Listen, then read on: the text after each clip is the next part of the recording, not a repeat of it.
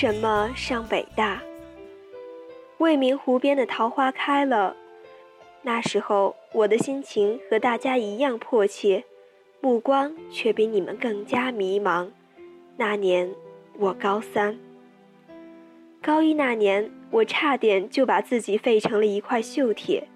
上课时睡觉、聊天、看漫画，跟后面那些男生大呼小叫，把年轻的女老师气得眼里含泪。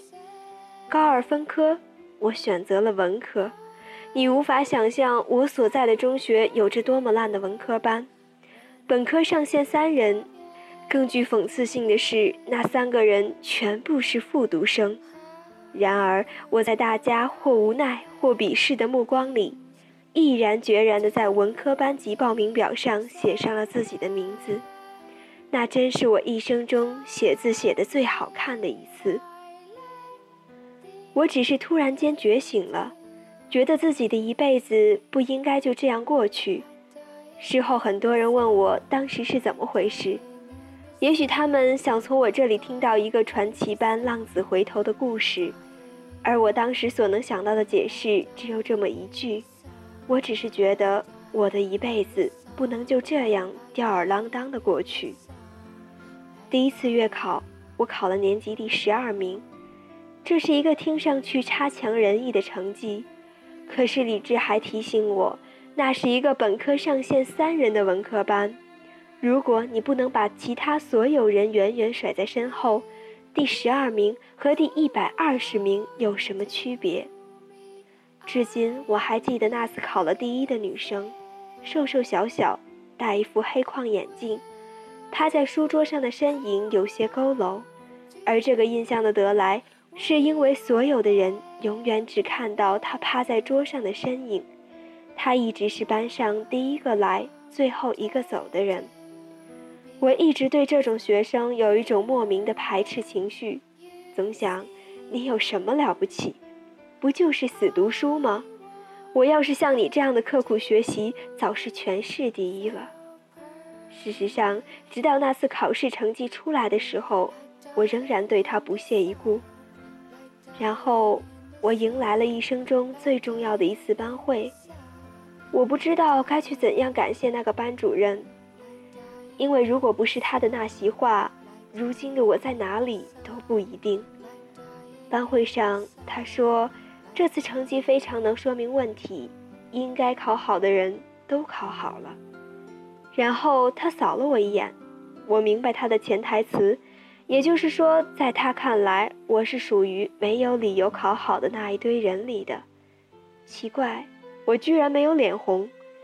不知道是太久的堕落已经在不知不觉中磨光了我原本敏感的自尊，还是我下意识里对他的话不置可否。他继续说：“我知道有些人自以为是很聪明，看不起那些刻苦的同学，总觉得人家是先天不足。”可是我想说，你只是懦弱，你不敢尝试，你不敢像他一样的去努力，因为你怕你自己努力了也比不上他。你宁可不去尝试，是因为你害怕失败的风险。你连这一点风险都承担不起，因为在你心底，你根本就没有把握。后面他又说了什么，我已经想不起来了。我承认，我当时是完完全全的懵了，反反复复回荡在我脑子里的只有那么一句话：“你只是懦弱。”可是我要承认，他的判断是正确的。那晚我在日记里写：“试试吧，试试努力一个月会不会见效。”当时我根本不敢对自己承诺什么，也确实承诺不起。我简直不敢相信，那个从早晨六点早自习到晚自习下课，动也不动坐在位置上安安稳稳、踏踏实实的人，竟然是我。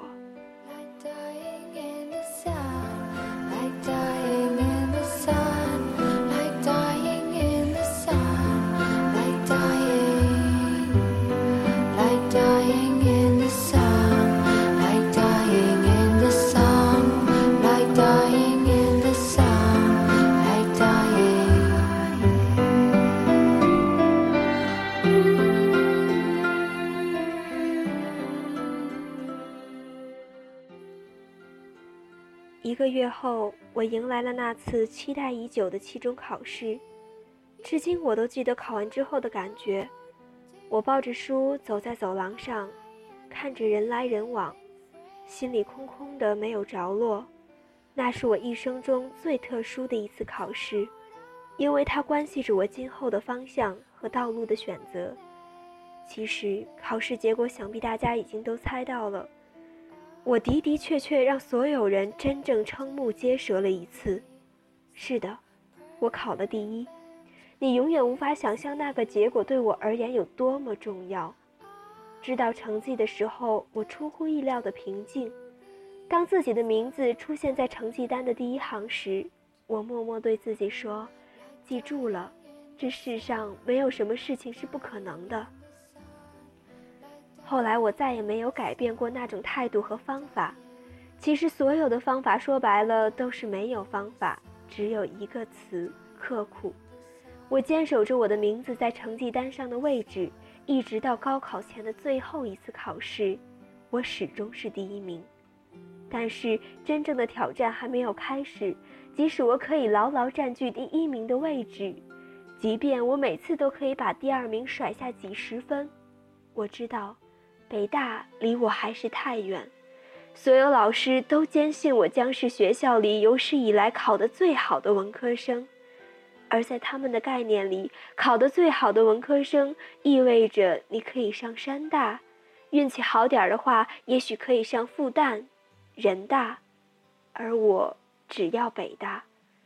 我从来没有对任何人讲起我的志愿，如果可以称之为志愿的话。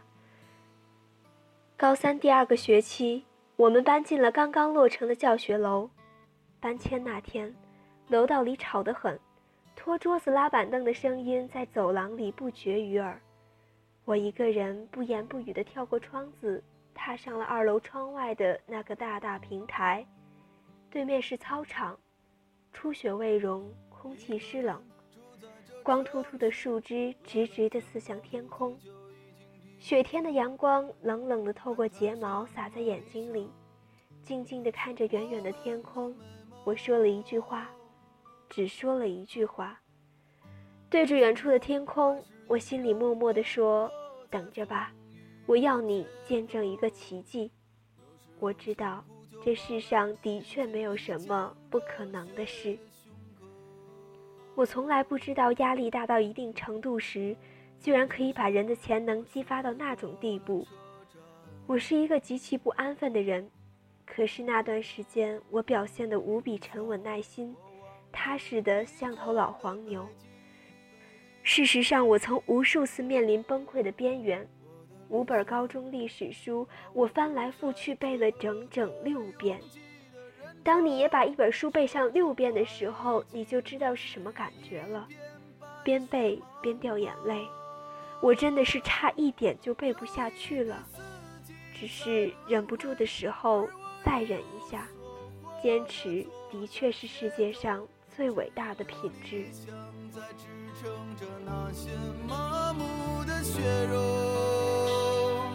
理想今年你几岁？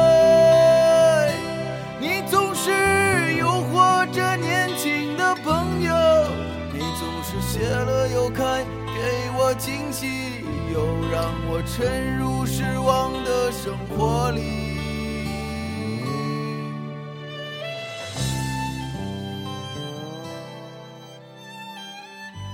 呼啸而至的风卷着漫天的黄沙，在那个北方的春天里，我们一个个蓬头垢面，皮肤粗糙，死寂与喧嚣交替，如同美国的执政党。规律的，让人怀疑冥冥之中有一双奇异而又魔力无穷的手。惶然而茫然的我们，在敬畏与期待中，迎来又送走了一魔、二魔，以至 N 魔。每根神经都被冷酷无情的现实锤炼得坚不可摧。不论是吟惯了杨柳岸晓风残月的诗情，还是习惯了信手涂鸦的画意，在这个来去匆匆的季节里。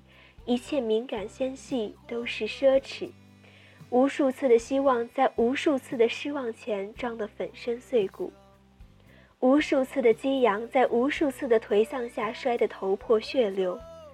每个人都比昨天更加明白理想和现实之间那道不可逾越的鸿沟，同时也比昨天更加的拼命而努力的挣扎，逼着自己埋进去，埋进书本，埋进试卷，埋进密不透风的黑茧，为的只是有朝一日破茧成蝶。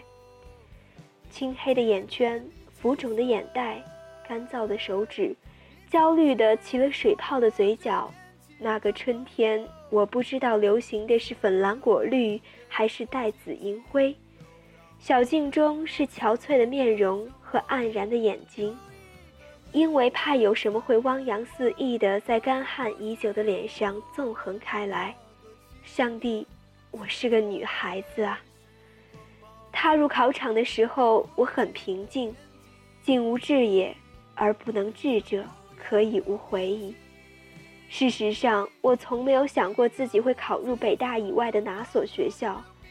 与其说是一种自信，不如说这是一种预感。我只是想，哪怕北大只有一个招生名额，为什么考中的那个人不可能是我？这世上没有什么事情是不可能发生的。考完之后，走在回家的路上，看着依然匆匆的人群，心里依然空无着落，眼睛因为泪雾而模糊，视野里的东西却越发清晰。我相信一切真实的感知都是要以泪水和痛苦作为代价的。事实上，我永远怀念那段日子，并且永远感激它，不只是因为在那段日子里，我完成了自己的过渡与蜕变。更是因为那段时间的一切都深深烙在了我正处于可塑期的性格中，并成为我一生的财富。人生中再也不会有哪个时期能像那时一样专一的、单纯的、坚定的，几乎固执又饱含信仰和希冀的，心无旁骛乃至与世隔绝的，为了一个认定的目标而奋斗。当你在若干年后某个悠闲的下午，回想起自己曾经的努力和放弃，曾经的坚韧和忍耐，曾经的执着与付出，曾经的汗水和泪水，那会是怎样的一种感动和庆幸？怎样的一种欣慰和尊敬？尊敬你自己。是的，在这个过程中，请允许我重复一遍：最重要的是你自己。我感谢父母，感谢老师，感谢同学，感谢朋友，感谢所有关心我、帮助我的人。但我最感谢的是，是我自己。没有不可能，这是我在一点一滴的努力与尝试中获得的认知，而且我相信，这也将会是使我终身受益的东西。